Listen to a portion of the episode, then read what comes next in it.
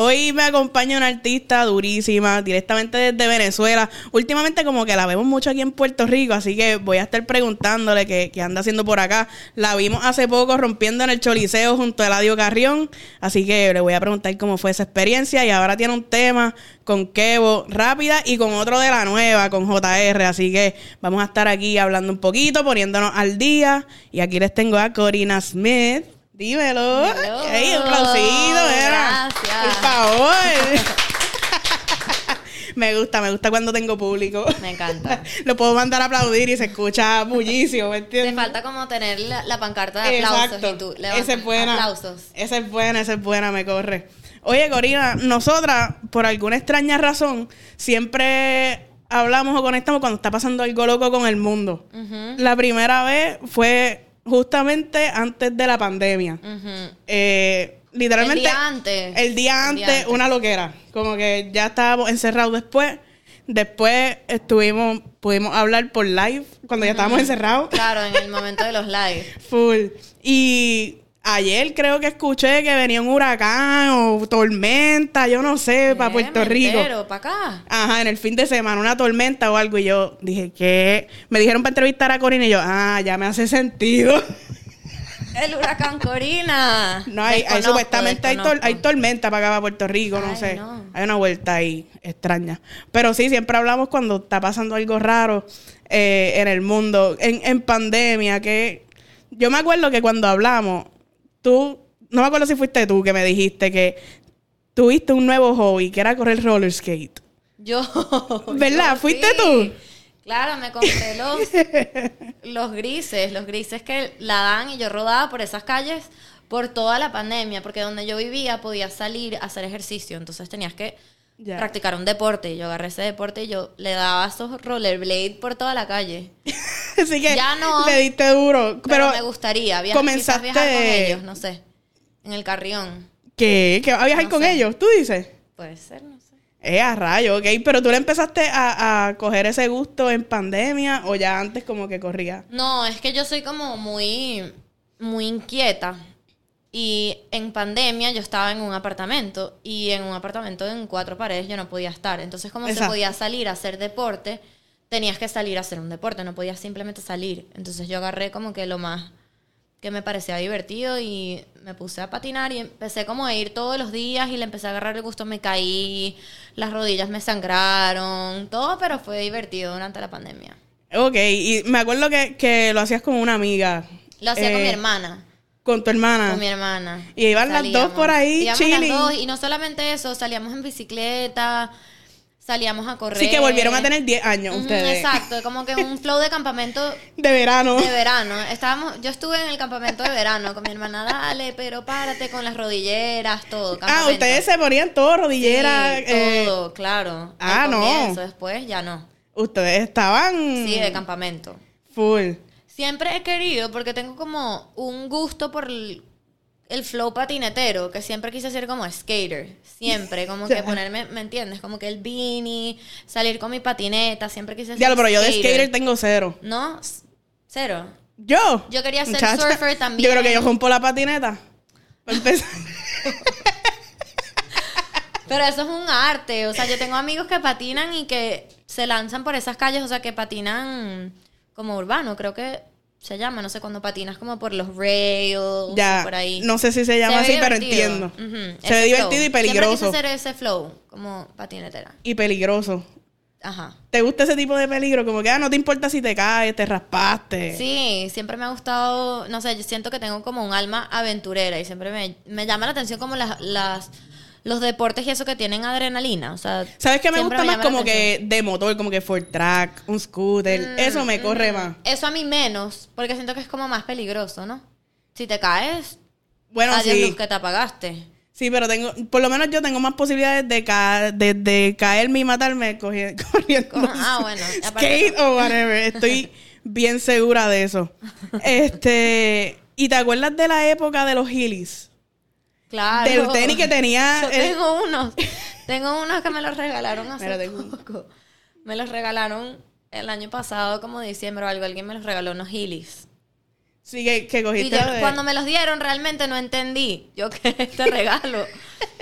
¿qué es esto? Que voy a hacer, me voy de gira con los Heelys. ¿Yo qué hago con esto?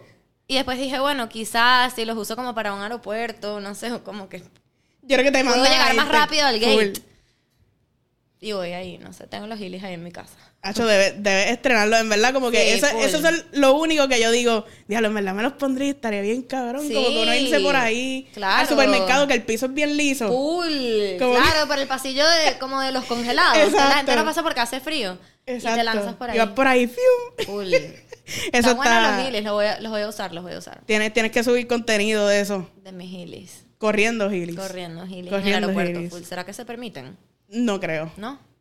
Pero sería una buena noticia. Corina Smith expulsada del aeropuerto.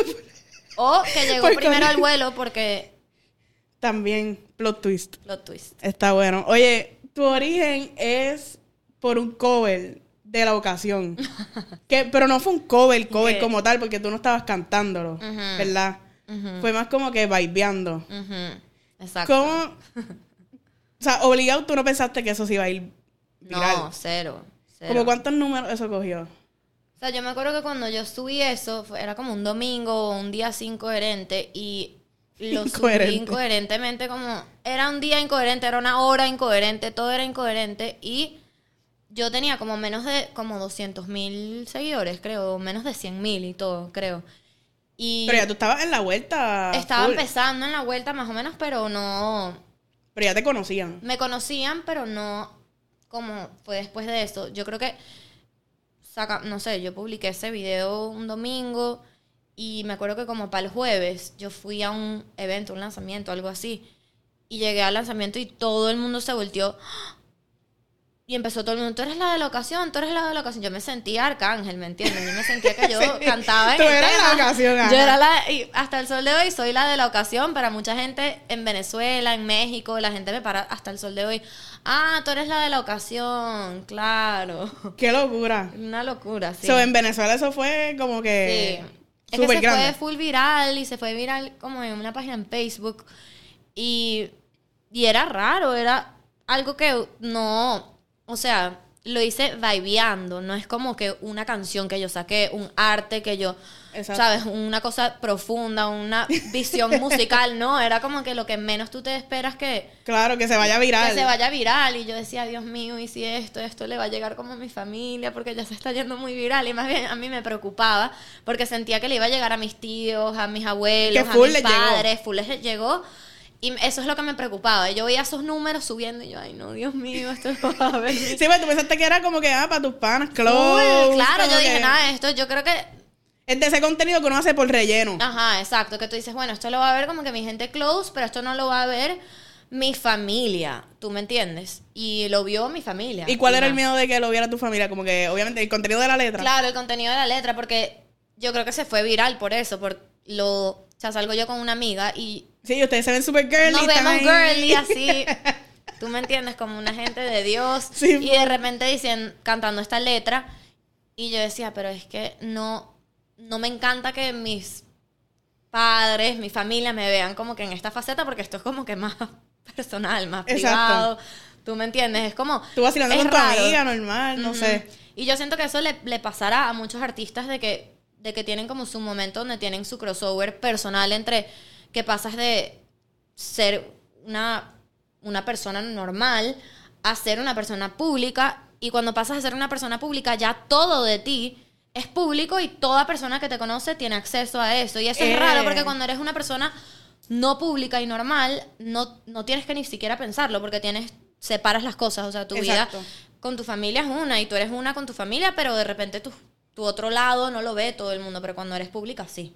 Exacto. Y ese y fue como mi momento en donde tuve ese switch en donde, bueno, Esta es la que hay. esta es la que hay ajá. y esta soy yo y ya.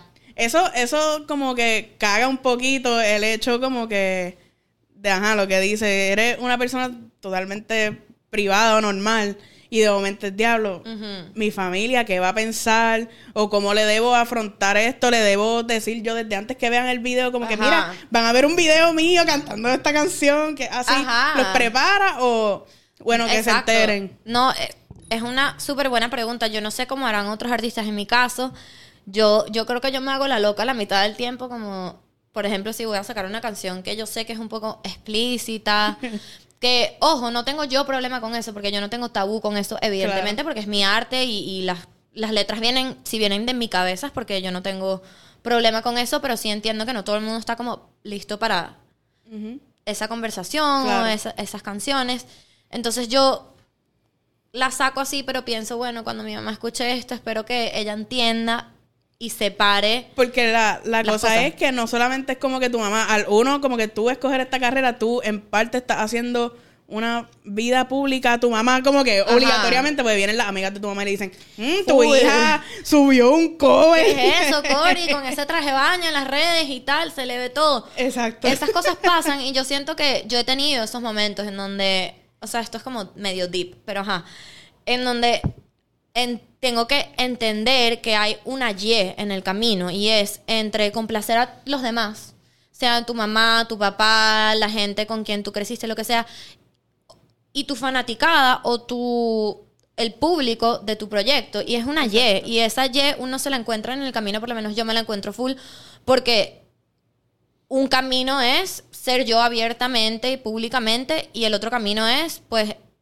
entender que no todas las generaciones entienden y comprenden Y los mi estándares visión. familiares. Los estándares familiares, los estándares culturales También. todas esas cosas y en esa Y yo siempre me voy por el lado izquierdo porque siento que sí, es un sacrificio quizás, es incómodo quizás para mis hermanas o mis primos que siempre me dicen, ay Cori, qué fastidio, en los grupos de mis amigos siempre ponen tus fotos y cosas así, entiendo que es incómodo para ellos, pero es como que un balance que yo tengo que ver y decir, bueno, pongo incómodo a un grupo de gente, pero que gano gano siendo abierta con mi fanaticada y siendo un ejemplo de que tienes que ser tú a mi fanaticada. Y yo siempre cuando tengo esa Y pienso más en la gente que me sigue y digo, bueno, si la gente, Es la gente que te sostiene. que me sostiene, final. que sostienen mi proyecto y, y sostienen, y al final del día mi proyecto es igual a quien soy yo en la vida real. Entonces yo siempre digo, yo prefiero que la gente que me siga, sobre todo las mujeres, vean en mí una persona real, abierta, genuina y una persona que no, no tiene eh, complejo en, en lo cultural, en lo social, en lo aceptado, lo no aceptado, como que una persona que es real y punto. Y siempre escojo Claro. ese- es complacer como a, a mi fanaticada Cool. más. Este, tú eres bien activa en TikTok. Como que a ti, yo sé que te- tú amas TikTok. Sí, amo TikTok, es verdad. Y me recuerdo hace tal vez como año y medio, tú te fuiste bastante viral con un TikTok que hiciste de una canción de Mike Towers, bailando. Sí. Y me recuerdo que luego de eso hiciste otro TikTok diciendo como que, ah, yo llegando a la, a la cena familiar, Ajá, yo sí. sé. Que literalmente me imagino así, Full. como que después de ese video de, de lo de Mike Towers, tú ahí dándolo todo. Yo lo di todo. Yo lo di todo. Lo diste todo. Lo di todo. ¿Qué, qué te dice tu familia? Como que, ah, no es necesario hacer eso. O te dice como que, en verdad rompiste, estás viral. Mm, me dicen las dos cosas. O sea, sí me han dicho por momentos. He tenido momentos en donde me agarra alguien de mi familia, tío, gente como de otra generación, y me dicen, Cory, pero entiende y comprende que, que ciertas cosas son vulgares. Pero cuando, cuando alguien me agarra para esa conversación, tienen que estar listos para discutir conmigo porque yo defiendo mucho mi posición, sobre Claro. todo ante ese- esa temática. De que si algo es vulgar, si algo no es vulgar, si algo es aceptado, si no, que si yo por ser mujer, que indecente, todas esas cosas. Es mi tema favorito sentarme a discutir porque realmente creo mucho en lo que yo hago Claro. y creo mucho en más bien representar el no creer en nadie hacer lo que te gusta a ti. Entonces, cuando eso me pasa, familiares o quien sea saben que se van a sentar a jugar tenis conmigo, a Sí. que yo las voy a devolver todas y yo no me dejo. Sí, que tú no vas a decir, sí, esa- es verdad, lo voy a borrar. No, jamás. Y con lo de lo de Mike Towers, yo, pero yo estaba en traje de baño y que tiene de malo si yo estoy ahí. Sí, a la playa se va en traje de baño, todo el mundo te Claro, ve, te toma fotos, normal. Yo, yo discuto mucho esa- ese tema y, y para que alguien venga y se sienta conmigo y quiera, tú sabes, retarme con lo que piensan acerca de eso, tienen que pensársela dos veces. Sí. Que las bateo. Ya tú vienes con tu. Yo como que. Me imagino tú. Bueno, voy para esta fiesta familiar, obligado. Me van a pelear por este video. Estas son mis contestaciones. Full, claro, yo llego es preparada, ¿me con tu, entiendes? con tu resumen, tu Yo voy con mi resumen y yo voy lista para la guerra y yo voy para allá vestida, tú sabes, de verde. Y yo, ¿qué pasó? ¿Quién me quiere decir algo? ¿Quién aquí? Full. No, nadie. Ok, disfrutemos, dale, vamos a sacar el cumpleaños. Full. Es ¿Sí, que ya me, me imagino, eh, eh, una experiencia bien loca. Y cuando tú haces TikTok, como que no te molesta que otra gente te vea. Como que, no sé, yo veo, es- a mí, a mí en verdad, yo ¿No te odio, gusta? yo odio que hasta hacer un story normal y yo Mm. odio que me estén mirando. Ah, que mirando Palistro grabarlo. le, le ah, no, sí, full, me molesta, sí. Sí me molesta, es que uno como que, pero no puedes ver para otro lado, ¿por qué no tienes que ver? Sí, es como que Pero es es, raro. que no, no es que me molesta, pero me da como que, ay, me está mirando, me está juzgando. Sí, sí me pasa, por eso grabo como en la comodidad de mi hogar. O como que yo creo que por eso los TikTokers graban como en un baño, esa gente se encierra como que en algún lugar. Pero... Y que- total, para que todo el mundo te vea. Como que si Ajá. lo grabas así, como que, ah, no quieres que dos personas te vean, pero ¿cuánta gente te está Sí, viendo? pero ¿sabes qué me ha pasado? Que yo he conocido a TikTokers que yo pues veo, ¿sabes? Normal en TikTok, veo que uno ve en TikTok y tú sientes que todo el mundo es extrovertido y que todo el mundo no, no sufre como de vergüenza de que te están viendo. Pero he conocido a muchos en persona y he notado como lo tímidos que pueden ser a la vez de tener millones de seguidores en, en esa plataforma. En persona no es lo mismo. Y he hablado con muchos TikTokers de eso que me dicen, no, estás loca, yo, yo no salgo de mi cuarto, yo me siento incómoda cuando voy a lugares y hay gente, o sea, muchas de esas, de, de esas figuras de TikTok sufren como de, de ese ansiedad, anxiety, como, sí, ajá. ansiedad de, de estar frente a personas y para, yo creo que muchos TikTokers ese es como un outlet para, para combatir un poquito como esa ansiedad Exacto. social que pueden sentir o que en el colegio no se sienten bien o que, qué sé yo, no, no tienen ese lado extrovertido como puede parecer y usan esa plataforma como un escape y terminan Claro. teniendo millones de seguidores. Exacto. A mí me da como que una, una ansiedad cabrona ver los TikToks como que de que están bailando en Disney con un chorro de gente ¡Qué alrededor. horrible! Yo como, ¿cómo Ella es curiosa y uno dice, no, pero ¿cómo así? ¿Cómo no, yo no Yo lo hago, yo, yo no... yo no me que atrevo No, ni- no me atrevo ni loca. tampoco, no.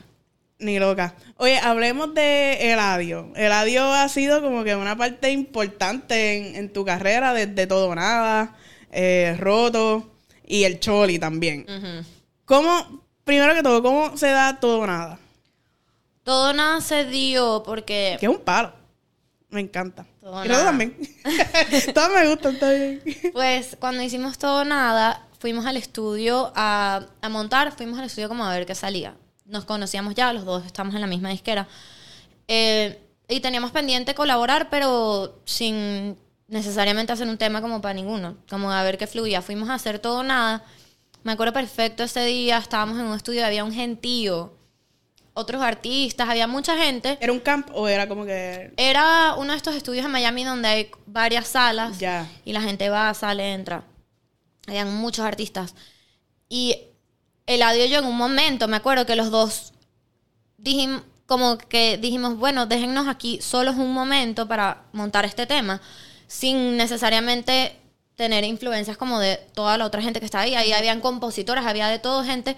Y nos sentamos él y yo y su productor a montar Sí, el tema. super close. Super close. A pesar de que había tanta gente en este lugar, cerramos las puertas y Te sale mejor close. como que componer con poquitas Sí, personas. sí, 100%. O sea, eso de camps, como que cinco compositores. No, No, es- yo soy más como productor y yo, o máximo cuatro personas en el estudio. O sea, para mí componer es muy íntimo y yo tengo que estar, o sea, para sentir que Bien yo estoy haciendo, sí, sí, sí, como que para sentir que estoy haciendo arte, estoy haciendo algo que merece ser escuchado, yo tengo que estar al 100% eh, concentrada. Eh, pero cuando hicimos todo nada fue así, hicimos el tema, lo hicimos súper, súper rápido. Eh, me acuerdo que yo me fui, yo lo escuchaba en esos días entre que estábamos grabando el video, que lo grabamos a los días, y me llamaron el equipo de él, mira que queremos meter el tema último minuto en Monarca, porque Monarca ya estaba cerrado y este tema no iba, obviamente ya estaba cerrado el álbum. Entonces a- se apuraron con todo para mezclarlo, para masterizarlo y que entrara en Monarca, que salía ahí al, al tiempo. Claro. Y grabamos el video a los días, salió el tema y me acuerdo cuando salió Monarca, eh, empezó la gente como a conectar con el tema. Monarca tiene todo tipo de temas y siento que este es el tema como uno de los más románticos, uno de los más como low key, pero a su vez súper sentimental y como que con mucha letra. Ese tema tiene mucha lírica. Y si estás pasando por un despecho o algo así, todo nada. Em, y, y fue como creciendo el tema y hasta hasta hoy, hasta literalmente anoche que estaba viendo, siempre la gente me etiqueta en cosas de todo nada, sobre todo mujeres que conectan mucho con mi parte y con toda la letra y yo siento que es, que es un tema que ha marcado como un sentimiento moderno, un sentimiento real, o sea, las palabras reales que uno usa cuando uno está discutiendo con una pareja o uno se siente así. Eh, y ha sido obviamente un tema demasiado especial, con etapas desde que salió, que lo hicimos. O sea, Eladio y yo nos hemos escrito, puedes creerlo, cuando empezó a agarrar fuerza el tema, puedes creerlo, la gente cantando, él me mandaba videos, yo le mandaba videos. Eh, ha sido como un camino súper lindo vivir con él de un Pues un tema, importante para los dos. A veces Uy. es como cuando es un tema importante, ah, pues a lo mejor es un tema importante para ti, pero para el otro artista, pues normal. Pero para los dos ha sido un tema bastante importante. Exacto, full. Este, y el he, he visto, ¿verdad? Últimamente que él se junta como que dos veces, ¿verdad? Porque con Roto, pues ya es el segundo tema que hacen. Se junta dos veces cuando ve que el primer tema es bastante exitoso, que les va bien, como con John Chimmy, que hizo dos temas. Este, pero Roto, ¿cómo, ¿cómo surgió Roto después de todo nada? Roto surgió después de todo nada.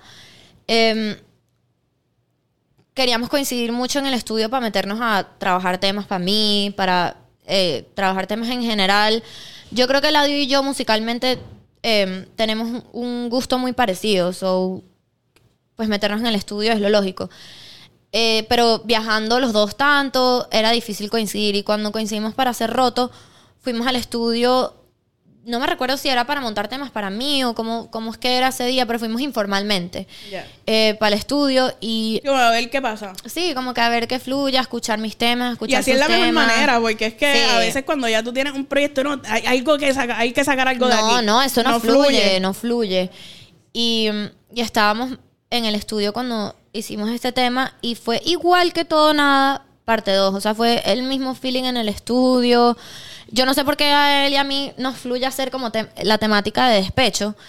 Eh, pero ni siquiera lo hablamos, o sea, no fue como que nos sentamos él y yo, mira, ¿qué tal si hacemos un tema de esto? ¿Por qué no hacemos una parte 2? No, eso fue como, dale play, tan, esto, el otro, y de Y repente estaba escogen, nuestro escogen tema. el beat primero, como que ah, en- vibramos más con este Sí, beat. escuchamos par, estuvimos ahí un rato y se montó el tema y luego de ya tener el tema, creo que caí en cuenta a las semanas de que era como una parte 2 de la temática de todo nada, de que empieza siendo como una relación que no Ajá, que no- no, que, que no funciona. se está aclarando que es para dónde va la relación y en roto es ya una relación que no funcionó y entonces en la parte del audio o sea me pareció me pareció muy cool y siempre me, me ha encantado de roto que es él admitiendo que él falló y yo ya con un poquito de tiempo pasado diciéndole sí obviamente em, la conexión está, pero tú no me haces bien a mí y ahora,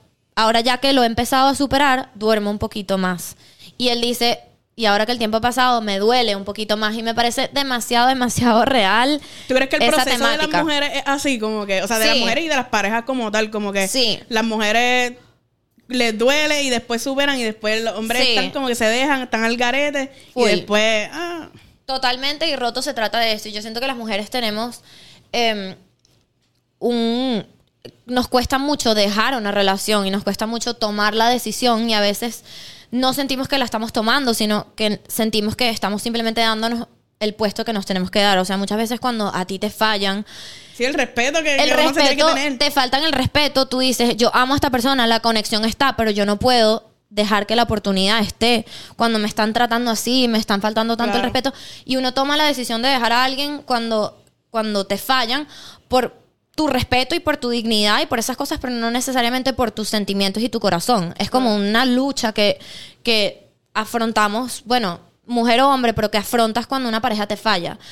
Y en este caso, este tema, está él al tiempo diciendo que el tiempo hace que te des cuenta que cuando tú fallaste, te das cuenta de lo que estás perdiendo, pero no lo sabes hasta que lo pierdes. Entonces, Claro. en este caso está Eladio al, al tiempo, a los meses, diciendo, wow, la extraño, sé que le fallé, sé que me dejó porque tenía que dejarme y no, no aproveché mi momento cuando lo tuve, me dejó, pero ahora la extraño y ahora me arrepiento y ahora todas esas cosas. Y yo siento que eso es súper común en las relaciones, sobre todo cuando uno de los dos falla, que el tiempo de superación Es distinto. es distinto y entonces lo de duerme y duele, que para mí es como el, el- lo duro de ese tema, es la realidad es que al tiempo tú te das cuenta que duermes un poquito más cuando ya empezaste a superar, Claro. pero la otra persona al tiempo se da cuenta que le duele un poco más Claro. extrañarte.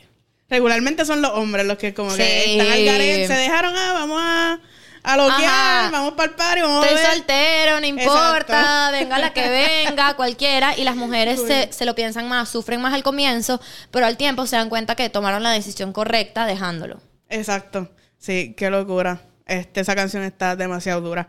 Y el Choli con Eladio, ¿cómo? Cuéntame desde la invitación de Eladio a que formaras parte del Choli hasta que te trepaste en la tarima, que sé que estabas nerviosa. Estaba nerviosa. La voz a veces se te cortaba y todo, y yo estaba como sí, que... yo estaba nerviosa. Yo, es que yo, yo nunca había cantado en el Choli. Y de hecho, en Puerto Rico. Y a vuelta redonda, que es como que tú te paras ahí en el medio y a donde quiera que tú miras no hay un safe spot de... "Ay, no Claro, nada". full. Y, y pues en, en el Coca-Cola el año pasado cuando cantamos, yo estaba nerviosa igual, pero el Choli es tan emblemático aquí que, imagínate, montarse por primera vez, yo estaba nerviosa. Y me acuerdo ese, ese día, o sea, esto fue hace poco, pero el día del- de la primera función de ELA, yo hablé con, con una gente que trabaja conmigo desde Venezuela. Y yo ese día estaba haciendo mil cosas, estaba en la prueba de sonido haciendo mil cosas. Y me llamaron, wow, Cori, ¿tú puedes creer que tú estás cantando en el Choli? Y me tomé un momento y me salió como una lágrima así. Yo dije, Pero esto ya fue el mismo día. esto fue el día, el día de la primera función. Yo me salieron.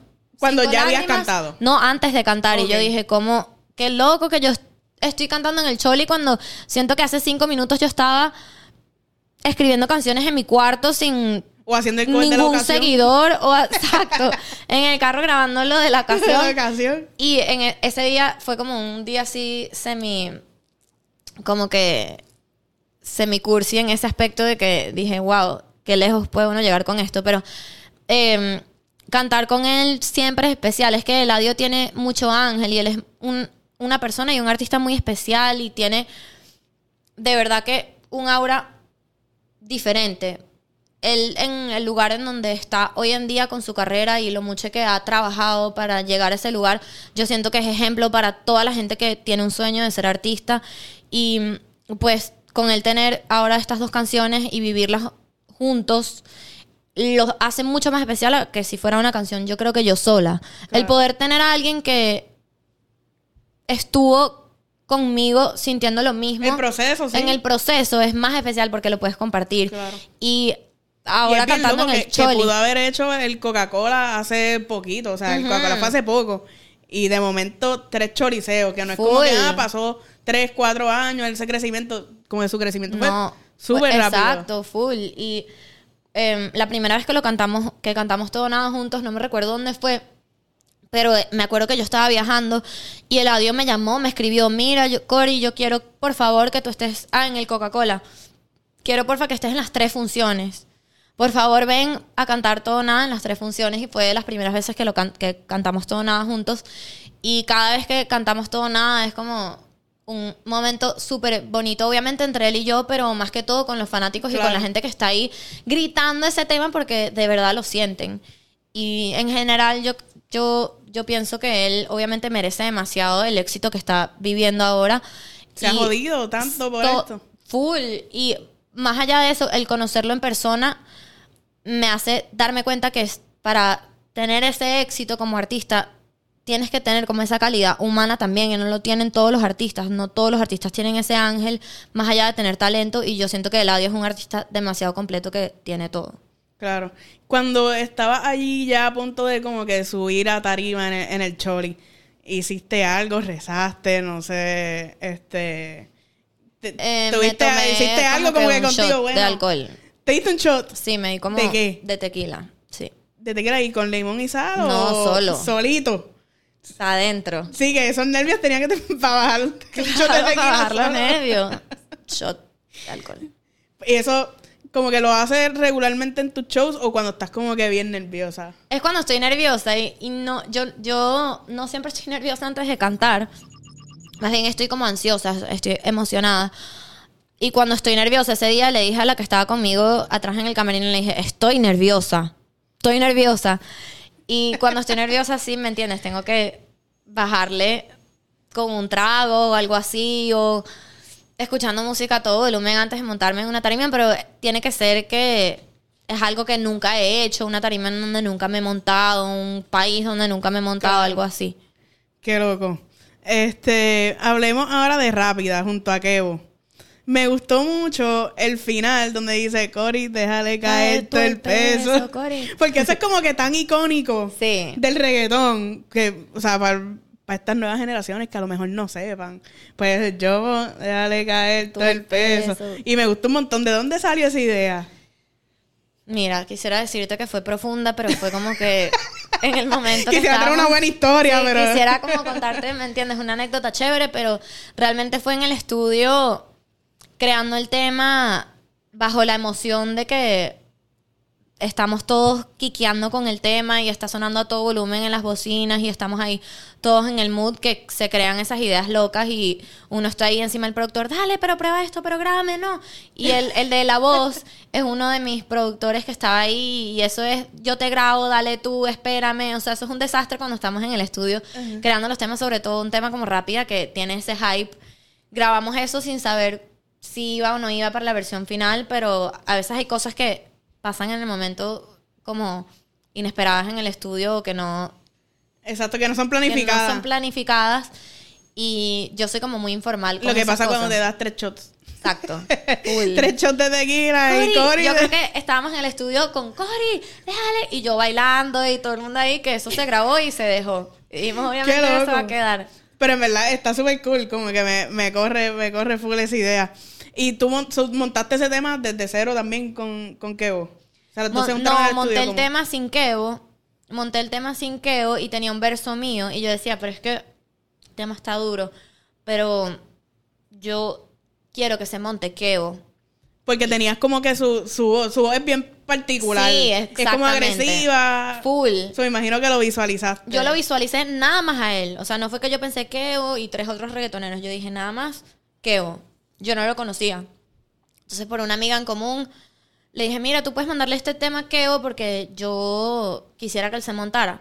So, tú no conocías a Kevo. Yo no conocía a Kevo. Y Pero después, yo quería que él se montara en mi caer. tema. Cory, déjale caer. este peso. Me gusta esa vibra. Y Kevo, ese mismo día que le mandamos el tema, dijo que, Hacho, voy a grabar. Y él estaba en, creo que Medellín o algo, grabando otro tema y agarró un tiempo aparte para grabar este tema porque le fluyó demasiado también. Que este es el, este es el perreo que a mí me gusta y esto es como mi flow. Y grabó en esos días y me mandó y de una fue como amor a primera vista de, de tema musical. Claro. Y realmente yo siento que su parte, o sea, su verso, desde que me lo mandaron, yo dije, pero es que él rompió, su verso es muy, muy duro y es lo que el tema necesitaba y entre él y yo todo me hizo clic con rápida y siento que no sería lo mismo con una voz que no fuera como tan Claro. agresiva Tan como la, y ajá, agresiva, como ajá. la de Keo y él es amado, él es lo máximo. Y también ese tema tiene video. El video está duro. Te veo ahí, Cory, déjale caer. Todo el peso, claro, eso Full, está ahí Dándolo exótica. todo. Dándolo todo Exótica, también. exótica. sí, exótica, dándolo todo. Ya la gente va a entender. Claro, Tienen que ver el video. ¿Me entiendes? Para que entiendan un poquito más. Exacto. Puedes creer que en el video yo lo grabamos en Medellín y cuando yo aterricé en Medellín yo estaba regia, perfecta, llegando a Medellín y de repente en el avión me dio amigdalitis. Y yo Amig- llegué ah, ya. amigdalitis en, en la garganta y fiebre. Y yo grabé todo ese video con fiebre, muriéndome, sintiéndome horrible. Que vos me decía tranquila, vamos, tú puedes. Grave, grave, pero me veo regia. Eso es un talento. Porque Nadie, nadie pensaría que tú estabas ahí a punto de morir. A punto de morir. Sí. Qué locura. Me imagino que ese día fue una tortura. No, full. Yo decía, pero ¿cómo yo voy a poder pararme en ese tubo a darlo todo si yo no puedo ni siquiera... Ni con tu vida, ni caminar. puedo con mi vida ni caminar. ¿Cómo yo voy a hacer esto? Pero yo apreté y quedó ese video. Y también me imagino, un- o sea, para artistas femeninas me imagino que es una mierda como que el maquillaje, está enferma, Sí. obligado como que te lagrimea un ojo. No, yo nunca me enteré cómo me habían peinado hasta que yo vi el video. Yo no sabía qué ropa yo iba a tener. Tú simplemente tienes un equipo en el que confías ciegamente. exacto. Ciegamente. ciegamente. Literalmente Sí, me ciegamente. vi en el video y dije, ah, ok, me veo bien. Exacto. Está bien. Son duros ustedes, porque yo no existía en ese video. Sí, existió tu, tu otra yo. Mi- exacto, como que el esqueleto. Qué locura. Oye, yo también sigo a muchos los chamaquitos de la nueva aquí de Puerto Rico. Este, o sea, desde Robbie, Alejo, JR. Y yo creo que tú fuiste de los primeros videos junto con Fate que subió algo de panticito también. No me acuerdo si fue antes de Fate o después de Antes. Fate. Fue antes. O sea, tú fuiste la que descubriste estos chamaquitos realmente. Es que me acuerdo que ellos me mandaron unos mensajitos. Fate no había subido nada en TikTok y yo escuché el tema por ahí y yo subí mi TikTok y ellos me escribieron, ¿qué? ¡Qué duro! Y yo, qué duro, está duro el tema. Y de repente a los cinco días, un palo. ¿Y cómo tú encontraste eso? O sea, ya tú sabías quiénes ellos eran. los No, no tenía ni idea, no tenía ni For idea. Your, for your page. Eh, me salieron en el For You. Me salieron en el For You y me gustó mucho el coro. No tenía ni idea quiénes eran, no tenía ni idea nada, pero guardé el audio y subí mi video. Y ya. Qué locura. Como que todo lo que pasó con esa canción, hasta Sí. dónde llegó, lo de Fate, como que lo tuyo obviamente también le, su- le sumó que hiciera el TikTok. Este, yo reposteé eso. Pues Esos son mis nenes. Y ahora tienes un tema con JR que pues es parte de- del corillo, no parte de, de Panticito, pero es parte de, de ese corillo. Este, ¿cómo, ¿cómo se dio esa colaboración La collab con JR? se dio. Pues me mandaron un, un tema, yo no lo conocía personalmente, y me mandaron uno o dos temas de él, el tema que grabamos. Y yo cuando me mandan temas así de gente que no conozco personalmente, que, no- que me los mandan sus managers o algo así, siempre depende si me gusta o no el tema. Claro. O sea, para yo, porque toda mi carrera ha sido realmente como así, o sea, he hecho temas que me Que gustan. te corren, no es como que por Ajá, no es como que ten- O por el negocio también. no es como que nací por un manager y una disquera que me agarró y ponte esto y canta esto. O sea, siempre mi arte lo he cuidado. Entonces, para mí las colaboraciones tienen que también Cuidarse. representarme y me tengo, me tengo que identificar. Me mandaron un tema de JR que es como un hip hop trap con reggaetón al final. Y cuando yo escuché el tema, sin, o sea, de él nada más, yo dije de una, yo voy a grabar. No sé quién es él, no lo conozco, pero yo me quiero montar en este tema porque me gusta full. Y porque llevo rato que no escucho un tema así como de hip hop en el género. Eh, me llamó mucho la atención el tema y me metí a los días a grabar. Y le mandé mi parte. Lo conocí en esos días casualmente porque trabajamos también como con la misma gente. Bueno, el género es muy chiquito, igual uno se encuentra con todo el mundo por ahí en algún momento. En cualquier party cerca de En ti. cualquier party, literalmente me lo encontré y me dijo, ay, qué duro, te llegó el tema. Y yo, sí, de una voy a grabar. A los días grabé, le mandé. Y em, todo fue súper rápido con ese tema. Y realmente, porque el tema está muy diferente y muy, y muy duro. O sea, es un tema que yo escucharía si no fuera. Si no fuera mío y fuera de cualquier otra Exacto. mujer con JR, yo diría, ese tema está duro porque está diferente. Y porque está, tú sabes, como con una temática Y el cover está duro, lo postearon ayer. Ajá, fue- sí, el, video está súper duro, o sea, ese, ese, ese proyecto, ese tema y video están diferentes y es el tipo de música que me gusta a mí y que yo escucharía así no conocieran quiénes Sí, son sí, los del tema. Yo soy muy así, me gusta mucho el trap y me gusta mucho el hip hop.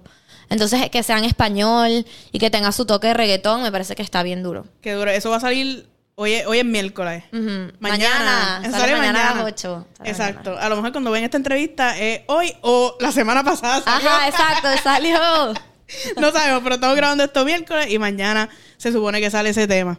Este, nada, Corino, siempre es un placer hablar Igualmente. contigo, poder encontrarnos por ahí en los paris, eso también. Exacto, siempre. Nos tenemos que dar un shot de tequila algún día. De una. Aquí no tengo el tequila y también un Yo poquito sí, no, temprano. mentira. Yo sí, de momento saca la cartera, y saca el tequila.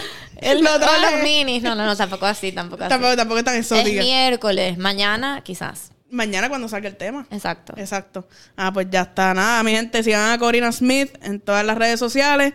Escuchen su tema con Kevo, rápida, que tienen que escuchar la última parte. ea, ea.